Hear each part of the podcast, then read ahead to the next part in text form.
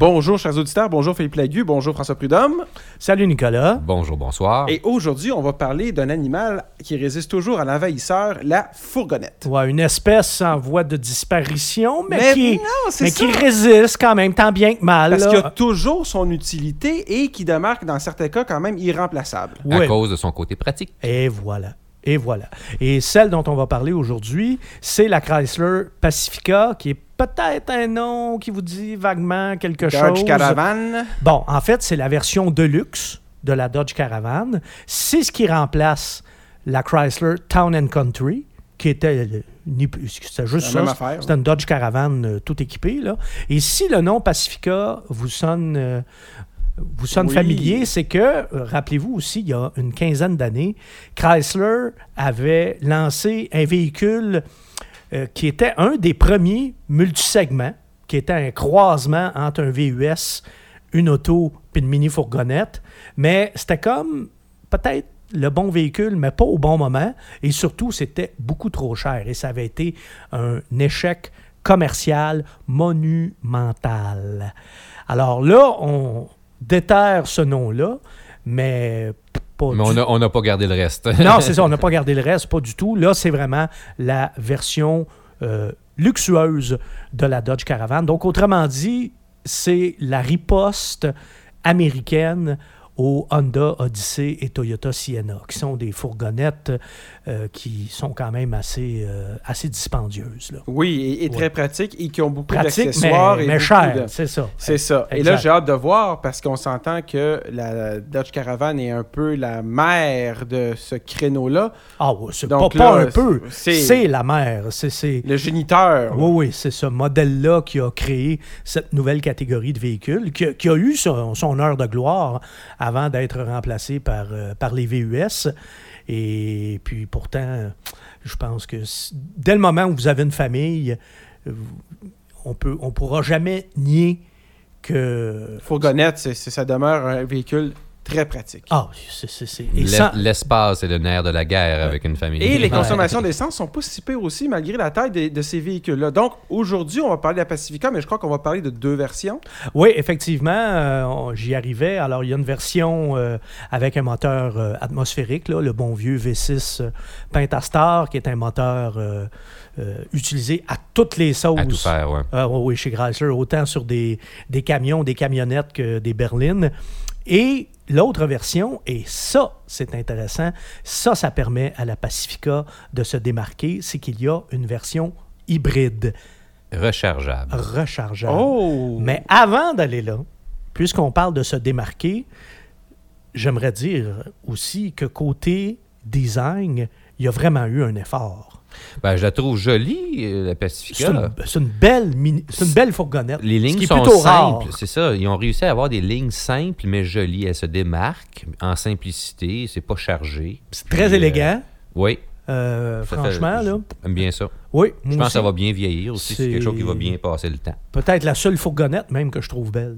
Ouais, il y a En pas fait, pas peut-être. C'est la seule fourgonnette que je trouve belle. Maintenant, euh, à l'intérieur, on peut dire que c'est joli aussi. Oui, oui, c'est Euh, assez, c'est- euh, c'est assez réussi. Oui. euh, un intérieur luxueux, je dirais. Un, euh, puis j'ai beaucoup aimé euh, la position de conduite. hein. Puis je pense que dans une fourgonnette, c'est important. Euh, des sièges fermes, euh, mais confortables. euh, très bonne visibilité. Position de conduite haute et droite. Euh, c'est sûr que c'est un véhicule euh, qui est très spacieux.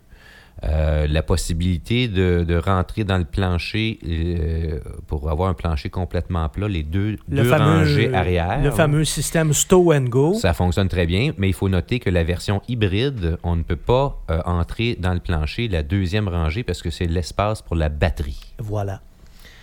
Euh, sinon, euh, qu'est-ce que j'ai noté?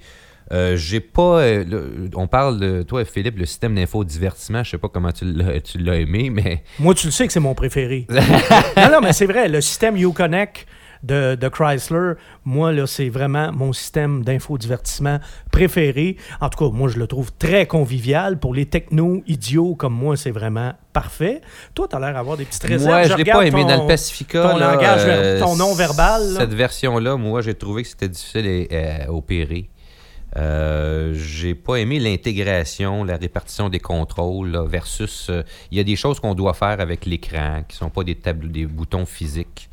Euh, à ce niveau-là, j'ai pas trouvé ça intéressant, mais j'ai noté au niveau du, de la sonorité du système de son, ça c'était vraiment très bien. Donc, euh, dans le cas du véhicule d'essai, qui, avait le, bon, le gros système de son, euh, c'était vraiment agréable d'écouter de la musique dans ce véhicule-là. Oui, puis nous, on l'a vérifié. euh, le- je dis nous parce que avec deux collègues chroniqueurs automobiles, Germain Goyer et Daniel Ruffiange, pour ne pas les nommer, on est allé à Hershey, en Pennsylvanie, pour la grosse exposition de voitures là-bas, et euh, nous avions opté pour le Chrysler Pacifica. Pour Donc, plus- un bel essai routier Ben, long, là. pour plusieurs raisons. Écoute, c'est tellement confortable.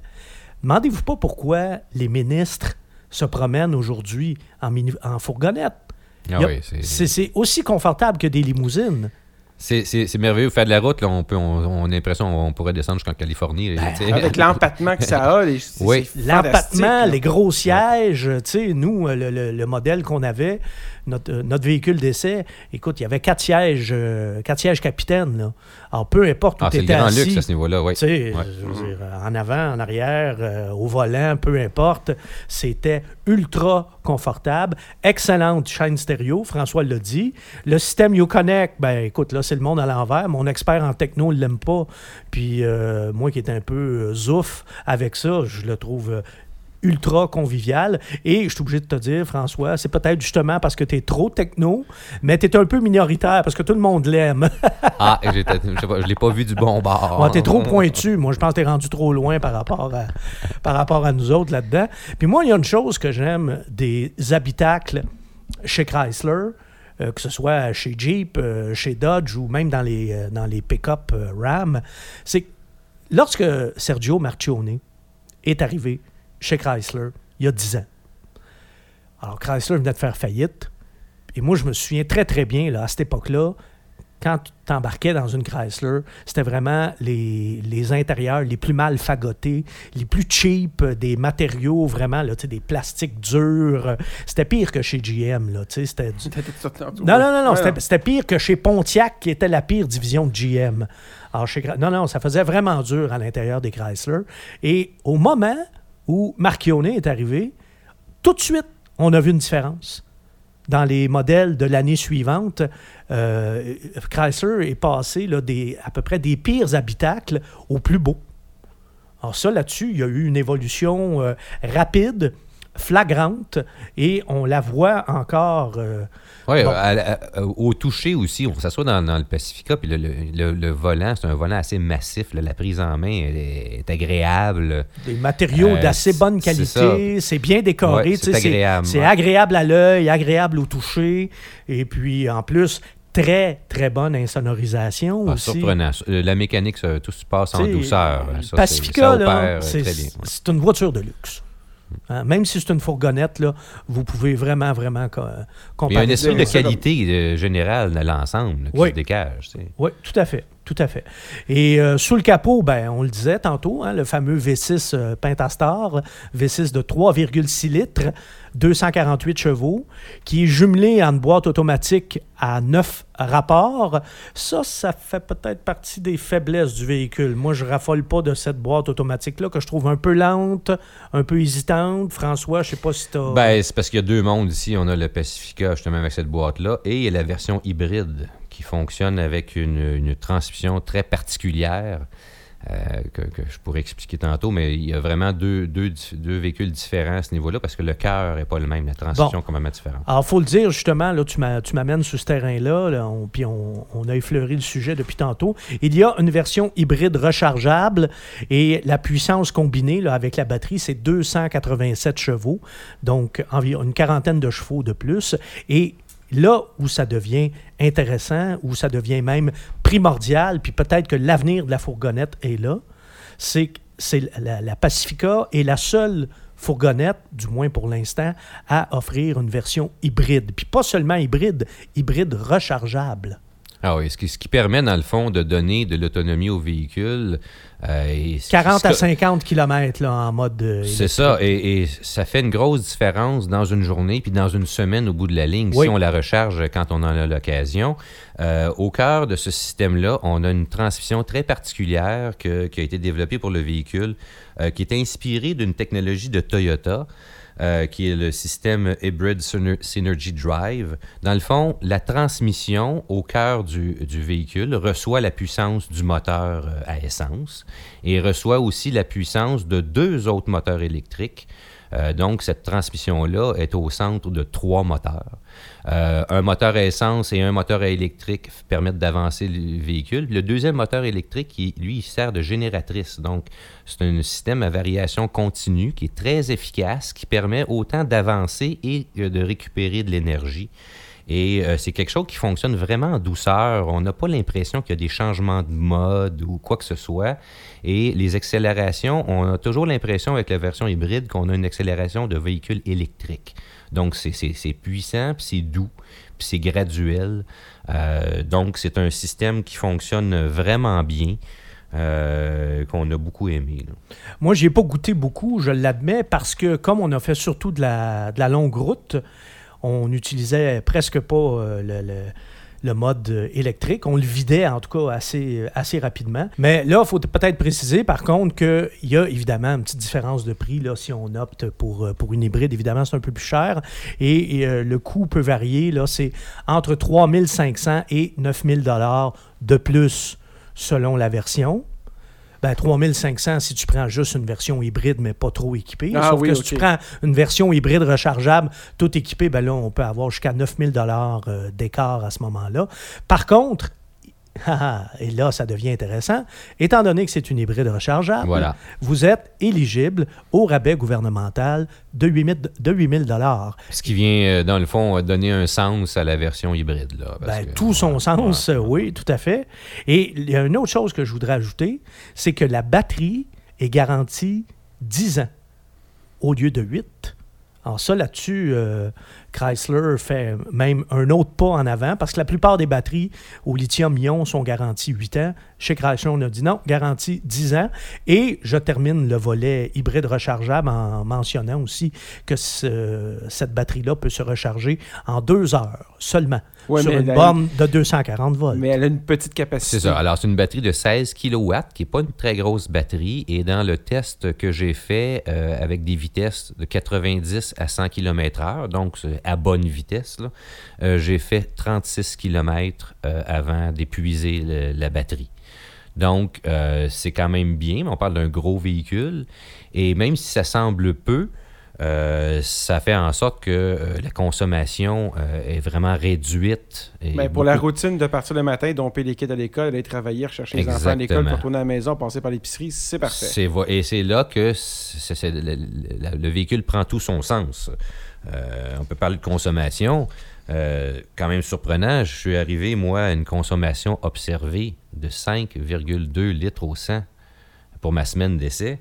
Euh, puis on parle quand même euh, euh, du mois de septembre, la température normale. Non, mais 5,2 litres, là, c'est quand même pas rien. là. C'est une consommation de sous-compact. C'est c'est une ça. consommation de Prius, c'est pas une Prius C. C'est ça. Alors, OK, je dois dire, j'étais souvent seul à bord du véhicule, donc j'étais pas pleinement chargé.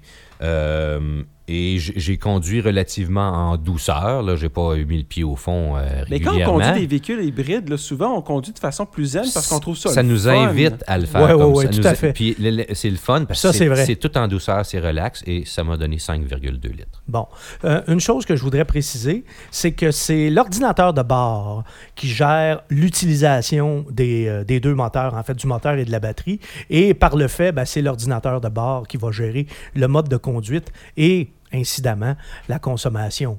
Parce que, tu sais, souvent, on a un mode euh, économique, un mode sport. Là, là, non, c'est l'ordinateur de bord qui, qui fait ces décisions, qui prend ces décisions-là à notre place. De toute façon, un mode sport, On là-dessus, je conduit, vois pas vraiment à quoi non, ça servirait, non, là, mais... Alors, donc, euh, consommation de sous-compact, hein, quand même, ça, c'est très impressionnant. On parle tout de même d'une fourgonnette, là. Alors, il n'y en a pas une autre là, qui peut faire quelque chose euh, qui se rapproche seulement de ça, là. Bon, c'est confortable, ça, on, a compris, mais comment ça se comporte? Ben, moi, j'ai trouvé que c'était euh, un véhicule sur la route là, qui était vraiment agréable, confortable, silencieux. Euh, ça avance bien, facilement, en douceur. On n'a pas besoin d'insister. La transmission très efficace. Euh, une bonne tenue de route, bien plantée, une tenue de route sécurisante. En fait, je dirais qu'il n'y a pas de surprise, ni bonne, ni mauvaise. C'est un comportement qui est prévisible. Euh, la seule chose, moi, j'ai trouvé la direction peut-être un petit peu trop légère, mais encore là. Un peu trop, un peu trop assisté, peut-être. Ouais, c'est ça, mais tu sais, c'est un véhicule de luxe aussi, là. C'est pas, euh, pas une berline sport, là. Donc, très euh, agréable à conduire pour faire de la route des longues distances Ah, euh, sans problème. Ça, là, vraiment, là, c'est, on l'a dit et je le répète, c'est le véhicule idéal pour les longs trajets. Euh, écoute, quand on est allé à Hershey, en Pennsylvanie, c'est quand même un 7 ou 8 heures de route, là, et euh, ça a passé comme ça, euh, vraiment. Puis je, je suis déjà allé en Floride aussi avec une mini-fourgonnette. Et, Tu ressors pas de là fatigué. ah euh, non, non, non, non, ouais, non. ça. Vraiment, vraiment, vraiment. Là. Euh, la seule chose qu'il faut préciser, bon, la version euh, hybride, évidemment, ne, ne- ne peut pas être jumelée à la traction intégrale.